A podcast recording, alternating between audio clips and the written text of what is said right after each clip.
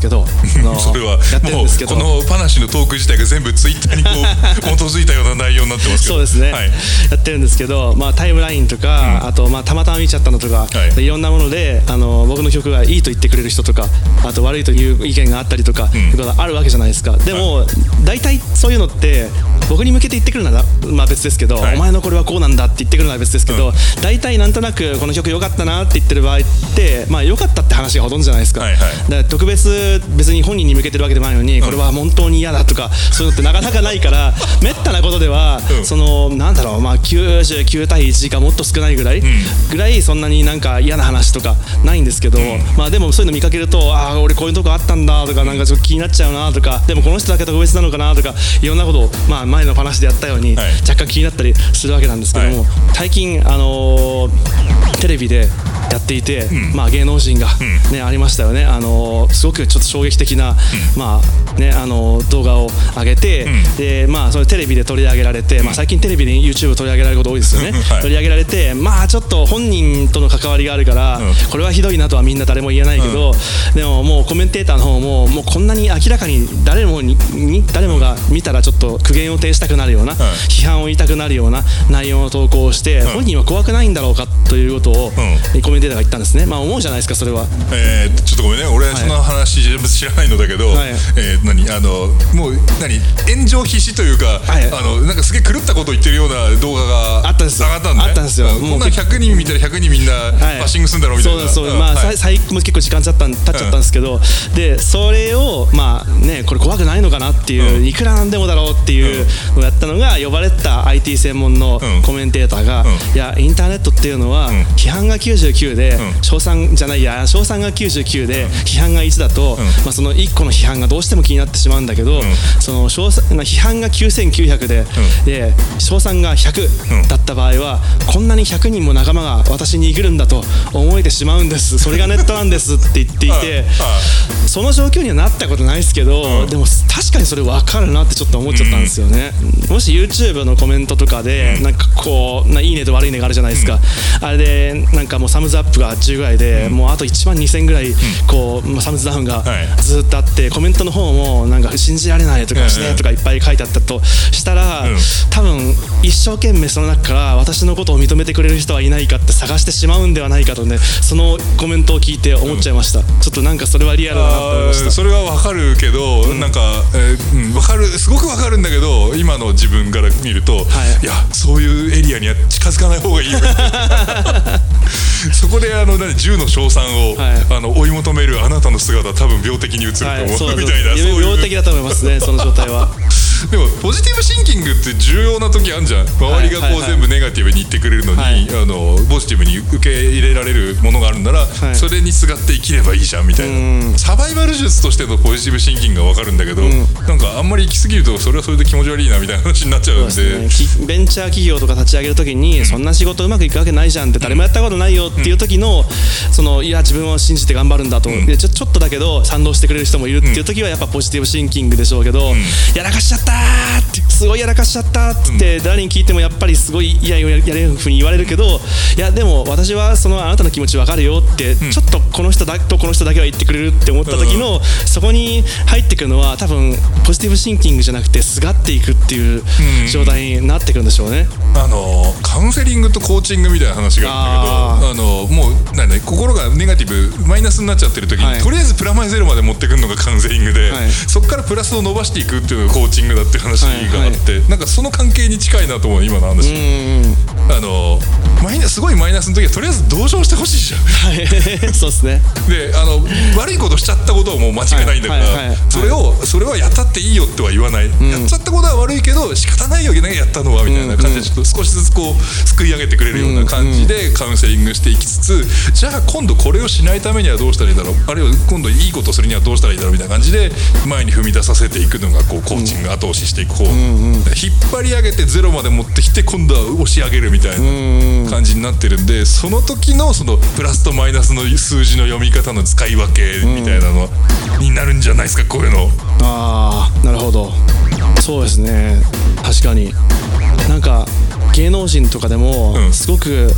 落差があるなと思うのは、はいまあ軽犯罪とかもしくは倫理的に、うん。犯罪でも何でもないんだけど、倫理的に良くない、まあ、よく言う不倫とか、はい。そういう関係ですけど、えー、とそういうことでもう何年もいまだに出てこないなこの人っていう、あの1回の視聴時でん。ずーっと出てこなくなっちゃう人と、あれこの人半年前のあれどうなったんだっていうぐらいまでずーっとテレビに出てる人とか、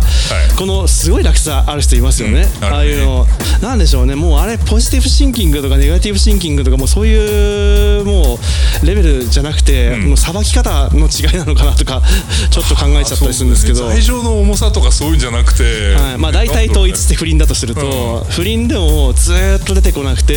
その1回目の出演とかも、復帰1回目の出演がすごい極端なみそぎ落としになるような,、うん。なんかもう罪を告白しますみたいになる人と、あれこの人あれどうなっちゃったんだろうっていうふうにもういるもういる人？とか結構あるじゃないですか、あれってすごくもともと不倫誰かが不倫したからといって、もう絶対許せない信じられないテレビに出てくるなって思うタイプじゃないので、うん。出ればいいのにって思ってるから そのでも期間の落差が激しすぎるので、ちょっと思っちゃうんですよね。この人なんかすげえなってなんか見習った方がいいのか見習わない方がいいのか分かんないけどちょっと一瞬で出てきたなみたいなとか人とかいるから、はい。立ち回りのうまさみたいなのなんだろうな。そうですね。情報のさばき方なんですかね。さばき方ねでもな俺はその辺全然わかんないんで、あの確かに不思議だと思うんだよ。でもこうやって話してると、ん。テレビ見てるなって僕は。よく見てるなって。いや本当よく見てる。ワイドショーも含めて、うん。もうだってワイドショーになると、はい。チャンネル消すぐらいの感じなんですよ。だって曲作りながらかけてますからねなんか。ああのよくよくイラストレーターさんがあの BGM で音楽ロックとかかけたりするじゃないですか、うん。でそれってすごく羨ましいなと思ってて、あはい。で僕はよく映画とか、そのアニメとか、かけっぱなしにしたいなと思うんだけど、やっぱり声の情報に重要度がすごく高いから、音声を消して流してても別に何も楽しくないというか、そのまあ、英語の字幕もかなりそっちに集中しないと追いついていかないし、と思ってそうするとワイドショーとかを、あれ今ってほとんど字幕に近い状態じゃないですか、ね。なんか誰かが重要なことを言ったら全部字幕みたいになってるっていう,、いう感じなのででつけっぱなしにして こう、まあ、重要なことが書いてあるので、ああこういう不祥事があったんだとか、えなんでこんなに大きな話になっちゃうんだろうとかっていうのの一環でそういうその恐ろしく批判を受けるであろう動画が世の中で、ね、響き渡ってたのであのたまたま僕あの出張中とかで、はい。あのホテルとかで朝ごはん食べてると、まあ、ビジネスホテルのあの食堂とかで大体あのワイドショーのテレビがかかってるので、今それをまあ久しぶりに見たなと思いながら見てんだけど あのスマホで縦撮影した動画をはい。16対9で横画面に細く使ってたりとかいうのを見て もうそういうところに目がいっちゃうもんね。でももう珍しくなくなりましたね、うん。前はなんじゃこりゃって思ってましたけど、ん。最近はなんかまあ携帯なんだろうなっていう、まあそれしか情報ないからねで逆に今あの携帯で写真撮る時とか最後テレビで見るってことを考えると、最大限に見えるのは横だなと思って、ね。なるべく横で撮るようにそうしてる。ですね。そうですね。でも普段使ってるのは縦画面なんでね。みたいな話なんで。だから私は縦派です、うんいやいや横派の方がいいみたいな。でもどうやっぱりツイッターで流れてる写真を見ると、あとインスタもか、縦が多い気があれでもインスタ縦方が一緒になるのかあれ。そうですね、今は。はい。だからインスタ逆にそれを考えてるのか。ああーなるほどね。だから。そうか。まあそうですね。確かに。でもなんかいろいろ後のこと考えて汚れ取っちゃうことが多いですもん僕。でまあななんだあの1000人が横の方がいいって言ってあそのても、話ありましたね。1%縦でいいんですよみたいな話をすると縦を縦でいいと思って。てこんなに極端に画面比の差がある環境でみんな別々で見てると、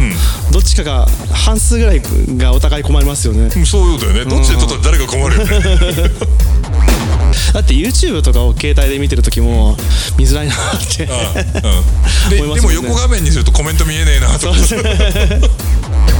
ありますもんね。あのユーザーがある程度選べるっていうのが、あのこういうメディア新しい方のメディアのいいところのはずなんで、コメントが見たかったら縦画面にして、大きく画面見たかったら横画面にしなさいっていう話なんですけど ただ、テレビのそのワイドショーとかの情報って選べないじゃないですか。そうですね。なんか、うん、それ最近不便だなと思って余計にテレビ見てねえな。あーでもなんかそういう台風の速報とか、まあユーザー以外に撮る人いないですもんね。あそうそうそう、そういう重要な情報をどうしてもね、一番確実に伝わってくるのがテレビだからな、でも今ちょっと選ばせてほしいんですよ、はい、なんかあんまり縛りのない話になっちまったけど。バラバラになっちゃいました、ね、はい。まあでもそうだと思うんですよ。はい